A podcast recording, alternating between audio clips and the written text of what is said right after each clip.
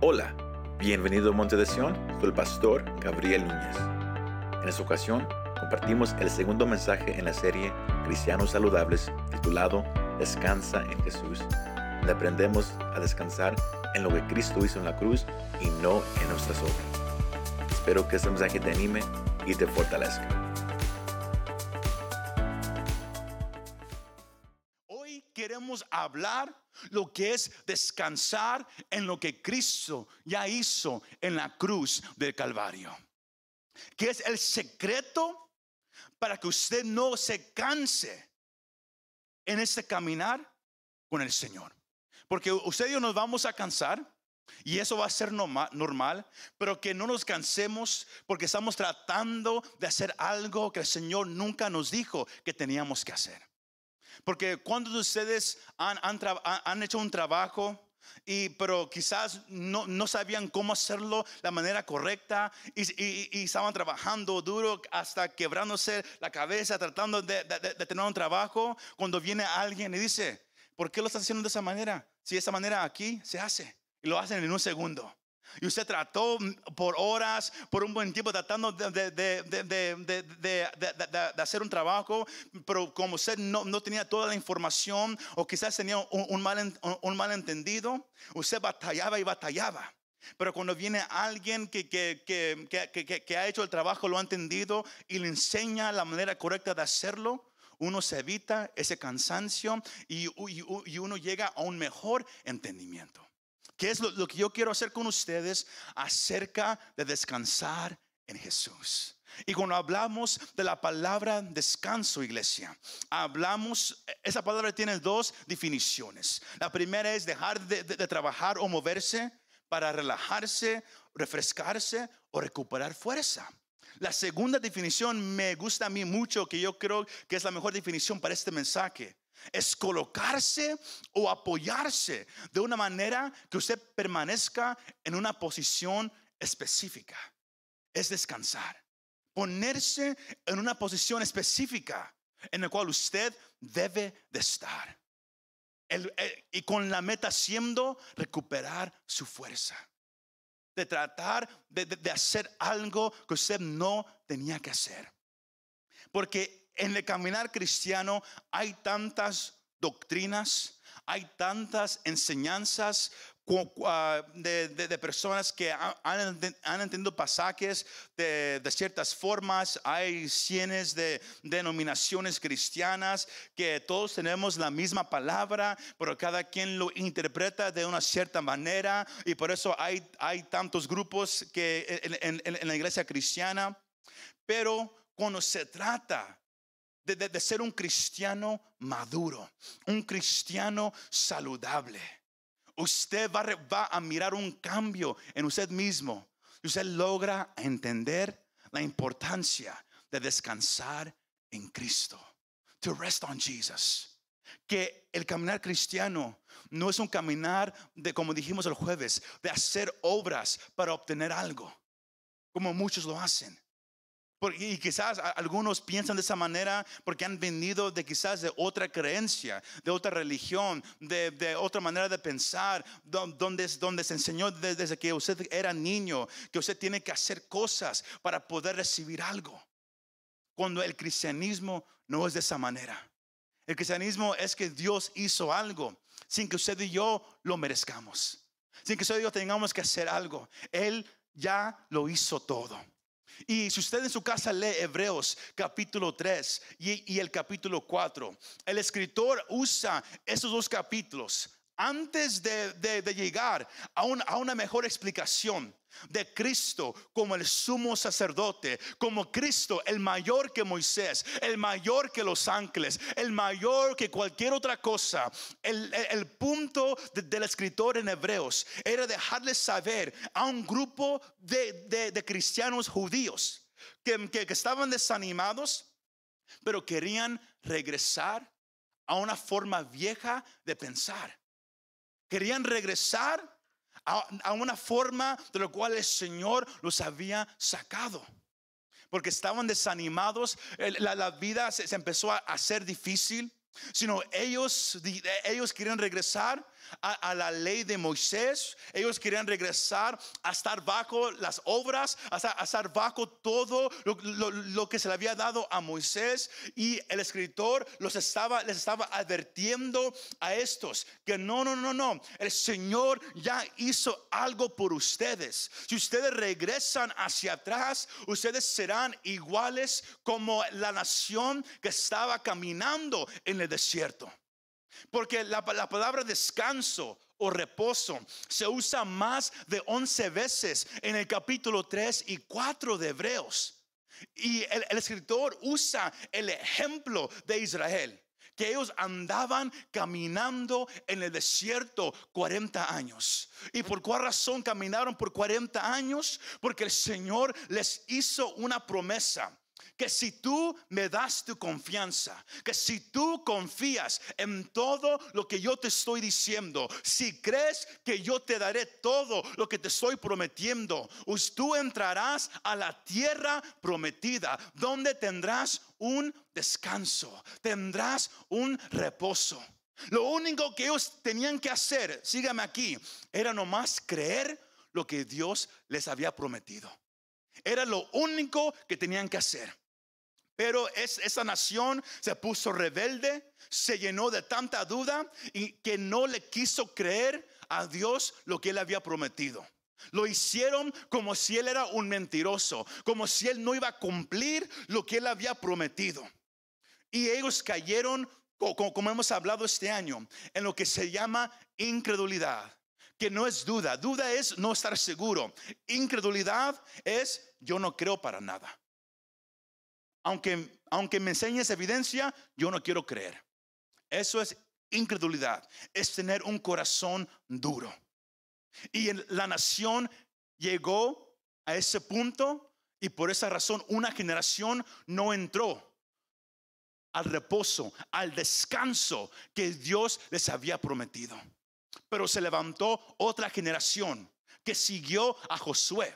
Que sí creyeron las promesas de Dios, que sí creyeron que si, que si solo confiamos en lo que Él ha dicho, no en lo que nosotros podemos hacer, no en lo que yo puedo lograr. Si yo nomás llego a creer lo que Él ha dicho, yo entraré a este lugar de descanso. Y, este, y, y- y la, la segunda generación sí le creó a Dios y entraron al lugar de descanso. Y el escritor usa ese ejemplo, hablándole ahora a cristianos que querían regresar a una manera equivocada de vivir. Porque hoy en día la, el mismo, la misma manera de pensar todavía existe en la iglesia cristiana. El evangelio, hermano hermana, amigo y amiga, no es por lo que tú puedes hacer o no puedes hacer. El evangelio es lo que Cristo logró hacer en la cruz del Calvario. Pero hoy en día, si, ah, como pastor, me ha tocado hablar con gente que dice, es que yo, yo, yo, yo quiero venir a Cristo, pero yo tengo, yo, yo sé que yo no ando bien y siento como que primero yo tengo que hacer esto. Primero yo tengo que, que cambiar cómo me visto, cómo yo hablo, cómo yo hago esto y aquello para poder venir a Cristo. Hay una manera de pensar en la iglesia cristiana que todavía se enfoca mucho en lo que uno puede hacer. Y déjeme decirle una cosa, hermano y hermana. No importa lo que usted llegue a lo- a lograr hacer, nunca será suficiente para poder llegar a, a lo que Cristo hizo en la cruz del Calvario. Y para ser un cristiano saludable, un cristiano maduro, uno tiene que entender esta parte primero.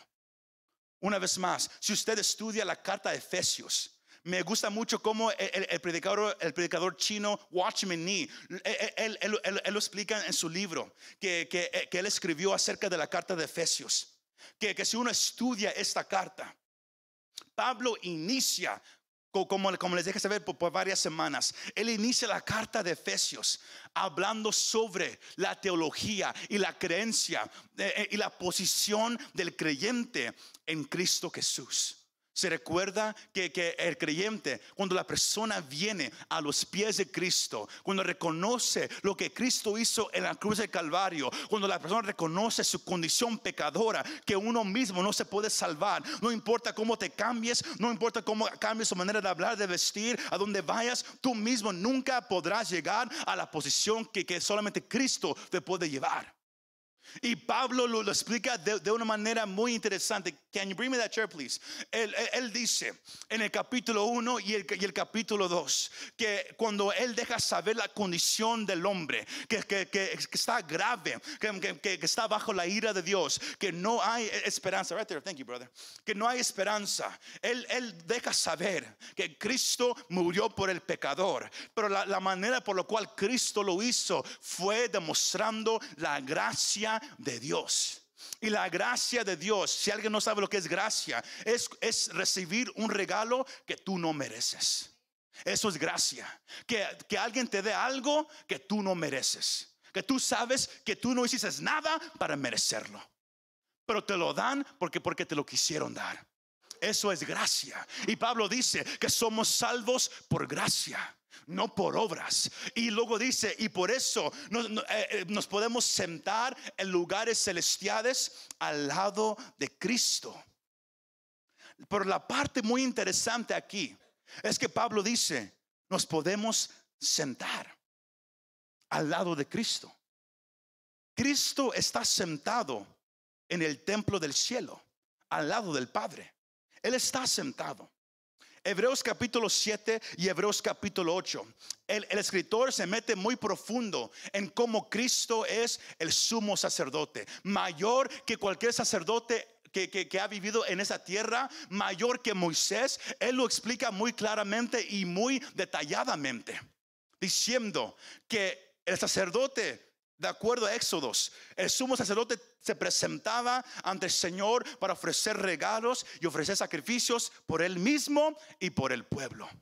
Y lo, y lo tenía que hacer continuamente. ¿Por qué? Porque el hombre es pecador. Ningún regalo que el hombre le dé a Dios, ninguna obra que el hombre haga para Dios, nunca podrá borrar el pecado del hombre. Nunca. Pero vino un mejor sacerdote porque el antiguo pacto, usted, lo, puede leer en su casa. Hoy usted va a aprender un poco de teología, iglesia. El, el, antiguo pacto era, no era suficiente. Y el escritor lo, lo, deja saber muy claramente. El antiguo pacto, there's a picture of it, if you can put it up. La ley dejaba saber que la persona era pecadora, pero no ofrecía la cura del pecado. Por eso hay gente que hoy en día lee el, Antiguo Testamento y de repente dice, wow, a mí se me hace que no, tengo, no tenemos que, comer esto, esto y aquello, que no debemos hacer esto, esto y aquello. Y usted mira, mira grupos que, que hoy se levantan con esa manera de pensar, porque leen la ley de Moisés sin saber que esa ley fue dada para que el hombre sepa su condición, que es un pecador. La ley te hace entender que eres un pecador. Pero la ley no te da la cura para el pecado. Por eso, cuando usted lee el Antiguo Testamento, lo tiene que leer con esa manera de pensar. Que el Señor deja saber su estándar. Que Dios es santo. Y por medio de la ley que Él le dio a Moisés y todo lo que Dios hizo en el Antiguo Testamento, usted conoce el Dios de la Biblia que Dios no juega con el pecado, que sin santidad nadie puede presentarse delante del Señor. Sin santidad usted nunca podrá mirar al Señor. Pero si, usted, también nota, en el Antiguo Testamento nadie se podía acercar a Dios. El Espíritu Santo solamente se derramaba sobre cierta gente. Solamente era algunos con los cuales el Señor hablaba. Pero la mayoría de la gente siempre estaba a una distancia de Dios. Siempre. Sino ellos vivían con miedo. Miedo de Dios. Éxodo 19, un ejemplo muy claro. Cuando, el Señor le dijo a Moisés, prepara al pueblo que yo me voy a demostrar delante de ellos. Y, el Señor se demuestra sobre el monte Sinaí y una nube negra cubre esa montaña y hay relámpagos, hay truenos, hay trompetas sonando. Hay, eso es un gran, una gran escena para, para los sentimientos, las emociones, para todo. Y la gente estaba tan asustada que se apartó. Porque estaban reconociendo quién verdaderamente, era el Dios al cual ellos estaban aprendiendo a seguir. Que con Dios no se juega, que era un Dios poderoso y real. Pero ellos vivieron en temor de Dios. Vivieron así de Dios, asustados de Él, asustados que en cualquier momento Él los iba a matar. Y hoy en día hay tantos cristianos que viven de la misma manera, asustados de Dios no quieren hacer nada, no, no, no, no, quieren participar en nada porque están asustados de Dios. Viven a una distancia y creen que la única manera para hacer Dios feliz es haciendo ciertas cosas. Si leo mi Biblia hoy, Dios está feliz conmigo. Y si hoy no la leí, Él está enojado conmigo. Y así, y así piensan y así viven su vida. El antiguo pacto nos dejaba saber que éramos pecadores, pero, no ofrecía una cura. Y el resultado de la ley era condenación y esclavitud. E, eran condenados, sabían que ellos no, no tenían esperanza, por eso se ofrecían tantos sacrificios en el templo. Por eso la gente iba, escuche esto, si usted, si usted viviera en ese tiempo y usted pensara algo mal, usted dijera algo malo, o, usted quizás miró algo, algo malo, en ese momento usted tendría que ir, comprar un animal para, para sacrificarlo, ir al templo, confesar lo que había hecho. El sacerdote oraba por usted, mataba el animal, lo presentaban ante Dios y así seguía todo. Si no usted, usted hubiera gastado millones de dólares en esos tiempos. Porque cada vez que, que, usted pecara, tendría que ir a ofrecer algo. Cada vez. Comprando un animal cada vez. Piénselo. ¿Cuántos de ustedes hoy hicieron algo que no deberían de haber hecho? Pensaron algo mal hoy. Dijeron algo malo hoy. Y ustedes dicen, oh, como cinco veces. Imagínense cuántas veces usted tiene que ir al templo a ofrecer algo. Así era de vivir en ese tiempo. Uno vivía en condenación continuamente y uno era esclavo. Uno siempre se sentía lejos de Dios, apartado de Dios, siempre. Y ninguna cosa que usted pudiera hacer lo, iba a ayudar. Nada. Así era la condición del antiguo pacto. Y el escritor dice, no, no, no, no. Ustedes, hablando a, los cristianos judíos, ustedes quieren regresar otra vez a esa manera, a esa esclavitud, cuando Cristo pagó todo por ustedes en la cruz del Calvario. Y la parte importante aquí, iglesia, es que usted puede crecer. Usted puede ser un cristiano saludable y maduro cuando usted se quite una carga que usted no tiene que cargar. Se me va siguiendo. Usted no se puede ganar la salvación. Usted no se puede ganar el favor de Dios. Usted no puede ganarse nada. Nada. Todo es por lo que Cristo ya hizo por nosotros en la cruz del Calvario.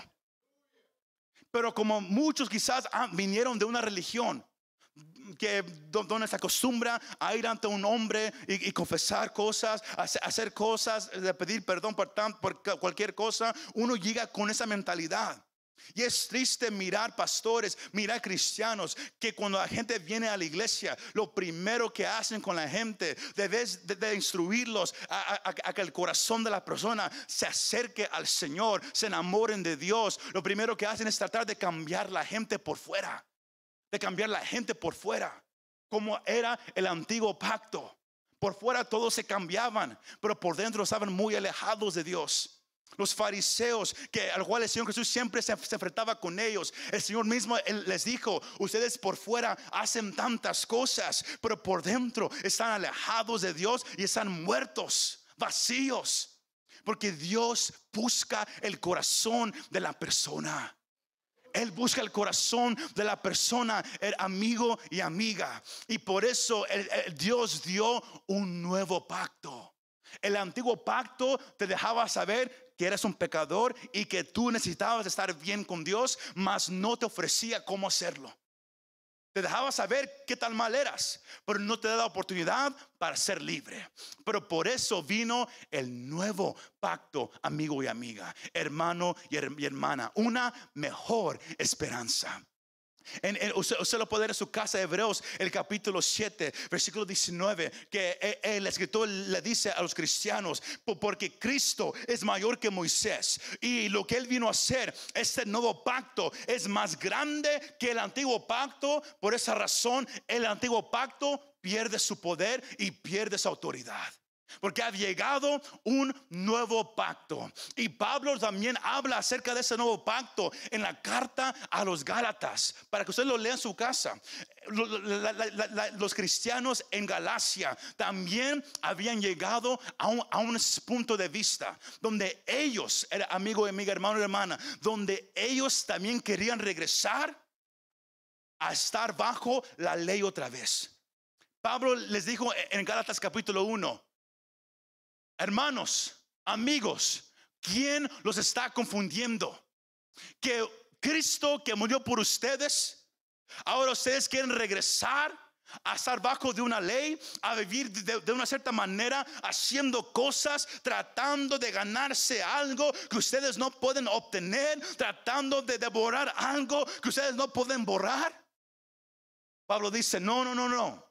En Gálatas, el capítulo 3, versículos 23 al 25, él, dice, antes de venir la fe, estábamos encerrados bajo la ley, confinados para la fe que había de ser revelada. Eso significa que bajo la ley no había esperanza, pero la ley servía para dejarnos saber que había algo que iba a venir por delante, pero todavía no llegaba. Versículo 24, de manera que la ley ha venido a ser nuestro guía. ¿Para qué? Para conducirnos a Cristo. La ley que le dejó a, una nación y a, cada hombre y mujer en el mundo nos deja saber que somos pecadores, que, que necesitamos ayuda, pero la ley nos guía hacia Cristo. A fin de que seamos justificados, ¿por qué? ¿Por la ley? ¿Por la obra? Por la fe. Pero ahora que ha venido la fe, ya no estamos bajo la guía. Ese es el versículo 25. Ya no estamos bajo la guía, amigo y amiga, hermano y hermana. ¿Y por qué le estoy diciendo eso? Porque Cristo quiere romper el espíritu de religión que hay en la vida de ustedes, en la vida de la iglesia. El espíritu de tratar de ganarnos algo. El espíritu de siempre estar bajo condenación, de siempre sentirnos que, nunca vamos a alcanzar algo. Por eso e, es que el enemigo viene y, y, él sabe que si yo le digo a una iglesia, que si yo le digo a un creyente, ¿sabes qué? Tú no puedes hablar de Jesús. Mira cómo vives tu vida. Mira cómo andas. Si hablas de Jesús, serás un hipócrita. Primero, cambia tu vida. Primero, arregla tu matrimonio. Primero haz esto, haz aquello y haz aquello. Entonces ve y habla de Jesús. Si usted deja que el enemigo venga con eso, usted va a caer en una mentalidad de que yo tengo primero que arreglar todo esto antes de que pueda hablar de Cristo y así no es iglesia. Se me va siguiendo. Vamos a sacar a muchos de esa mala pensar esa tarde. Cristo él vino a librar al pecador. Y lo que Él libra es realmente libre, iglesia.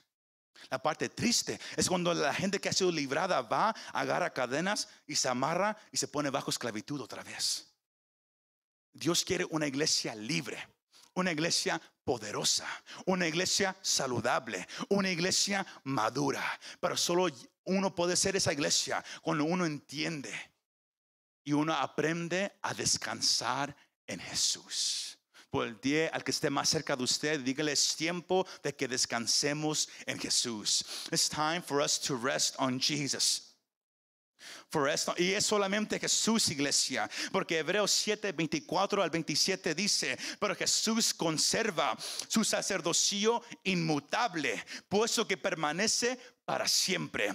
Por lo cual Él también es poderoso para salvar para siempre a los que por medio de Él se acercan a Dios, puesto que vive perpetuamente para interceder por ellos. Porque convenía que tuviéramos tal sumo sacerdote, santo, inocente, inmaculado, apartado de los pecadores y exaltado más allá de los cielos, que no necesita como aquellos somos sacerdotes ofrecer sacrificios diariamente, primero por sus propios pecados y después por los pecados del pueblo, porque esto Jesús lo hizo una vez para siempre cuando él mismo se ofreció.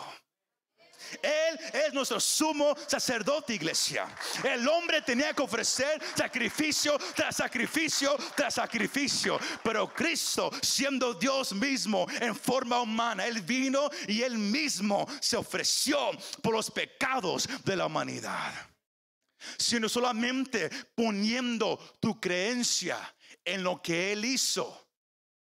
Dios le dijo a una nación en el desierto, cree en lo que yo te digo y entrarás en descanso.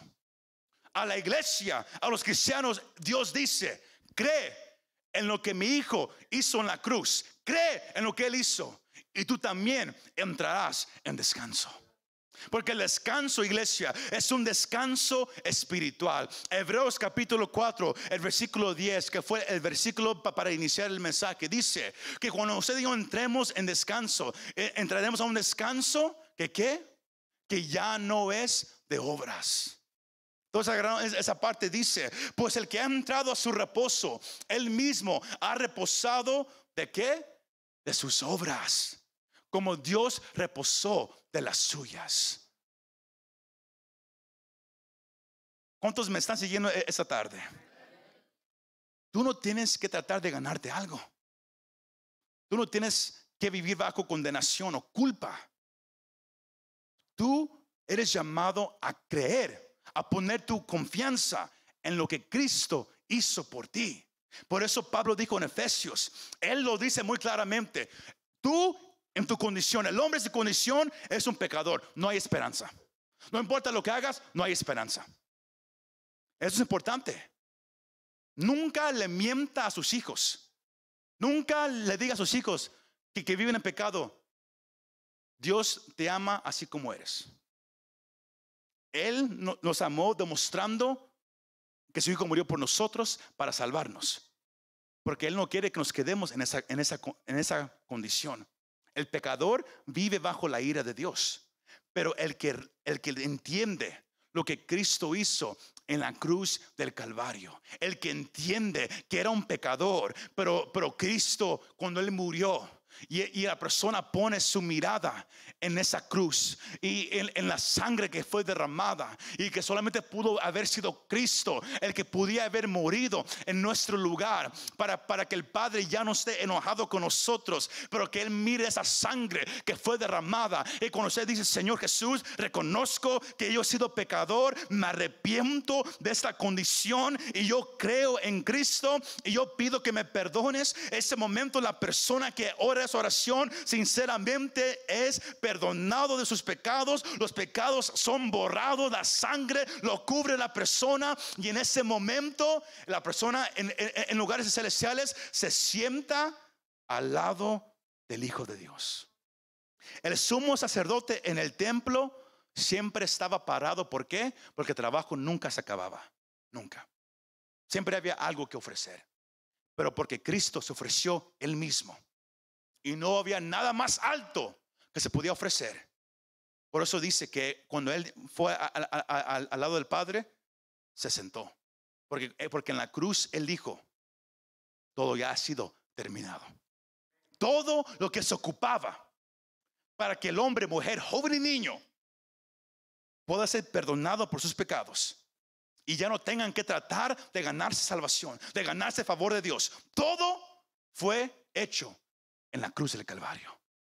Y porque Cristo se sentó, usted y yo nos podemos también sentar.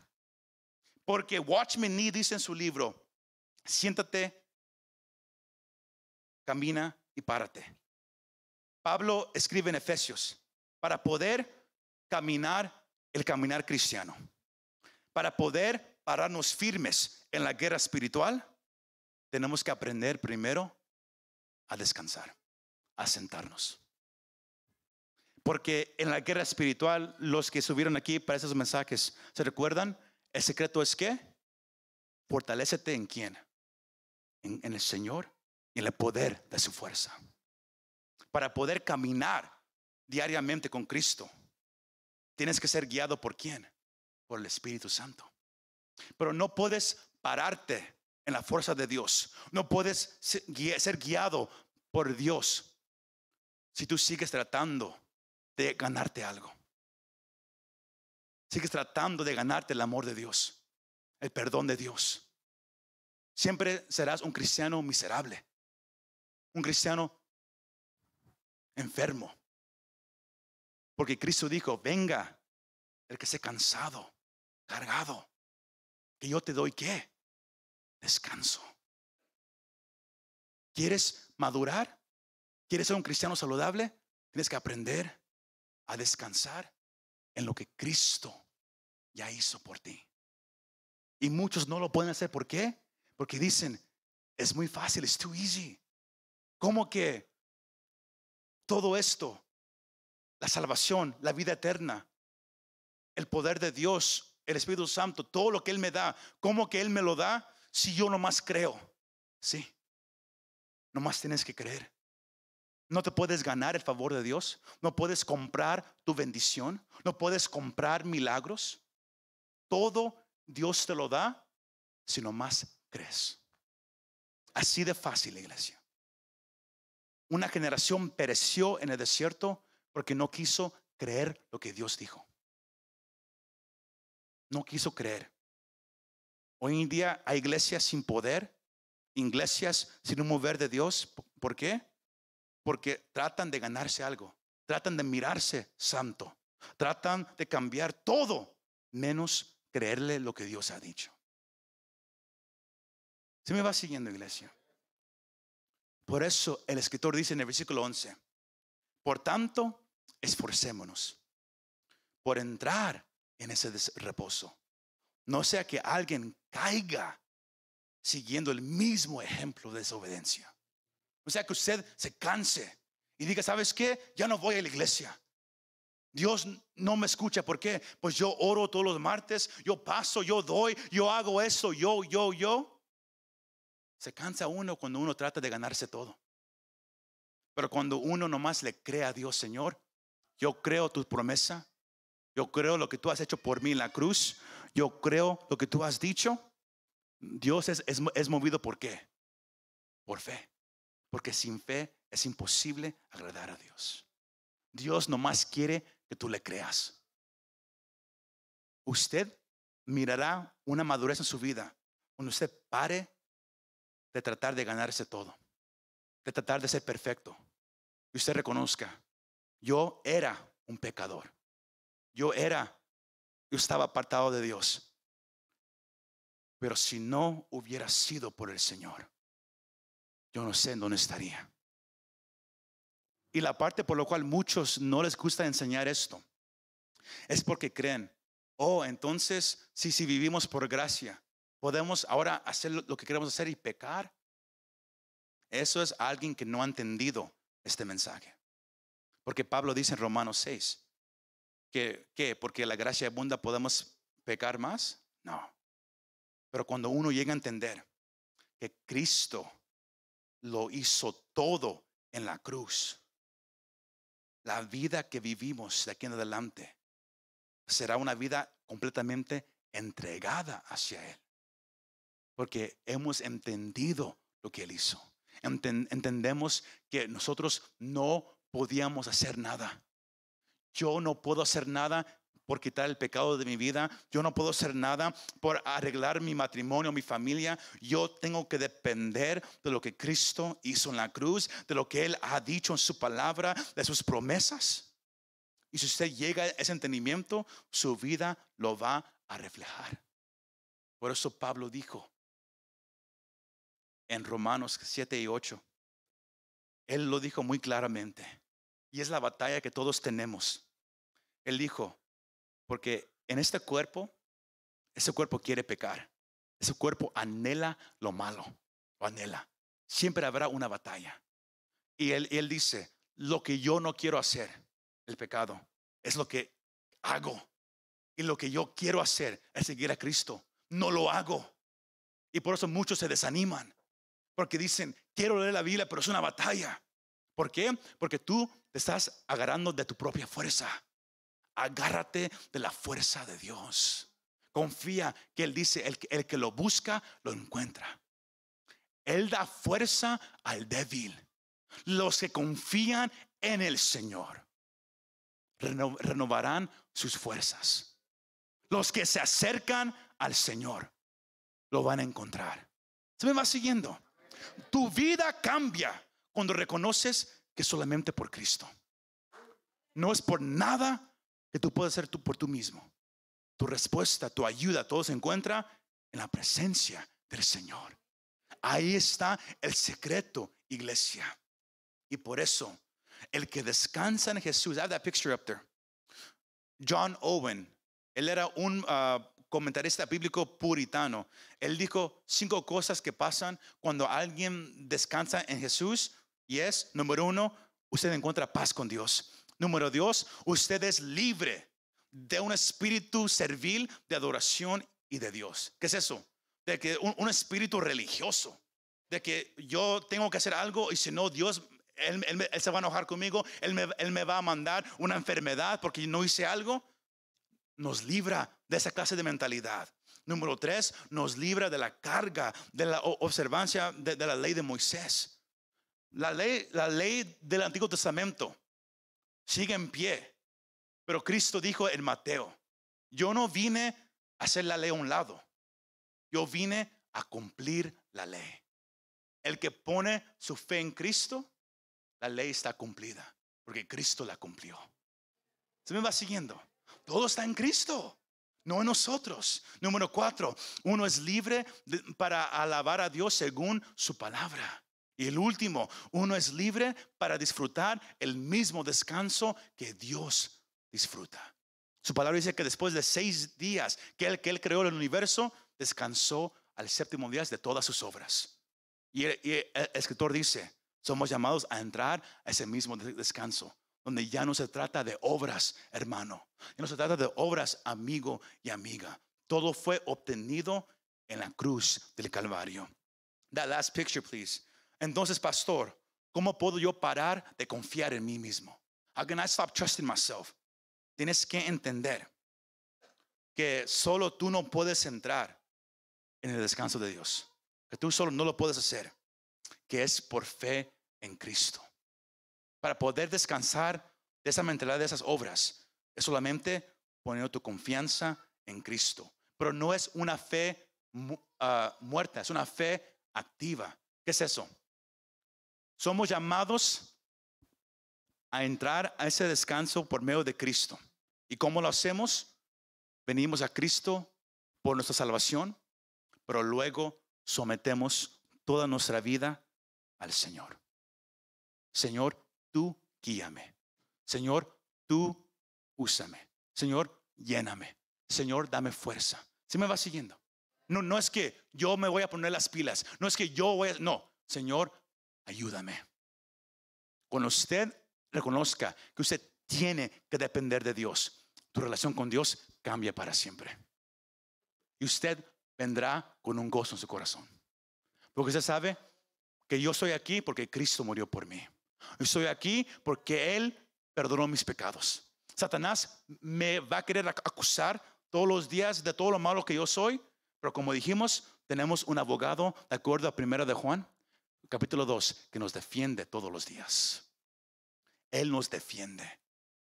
Tú, al venir a Cristo, eres perdonado de tus pecados. Escúcheme, usted es perdonado de sus pecados. Y porque usted es perdonado, usted ahora ya no tiene que vivir en pecado. Todo como cristianos lo podemos hacer. Tenemos libertad para muchas cosas, pero no todo conviene. Cuando alguien reconoce lo que Cristo hizo, no va a querer escuchar cierta música no va a querer hacer varias cosas. ¿Por qué? Por su amor a Cristo. No porque alguien te dijo no lo hagas.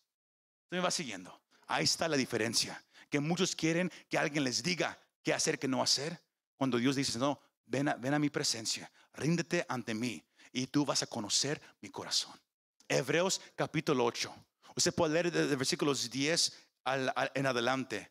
El, escritor, él, da un repaso sobre Jeremías 31, 31 ah, al 34, donde él, deja saber que vendrá un nuevo pacto, donde yo pondré, dice el Señor, mi ley en el corazón del pueblo.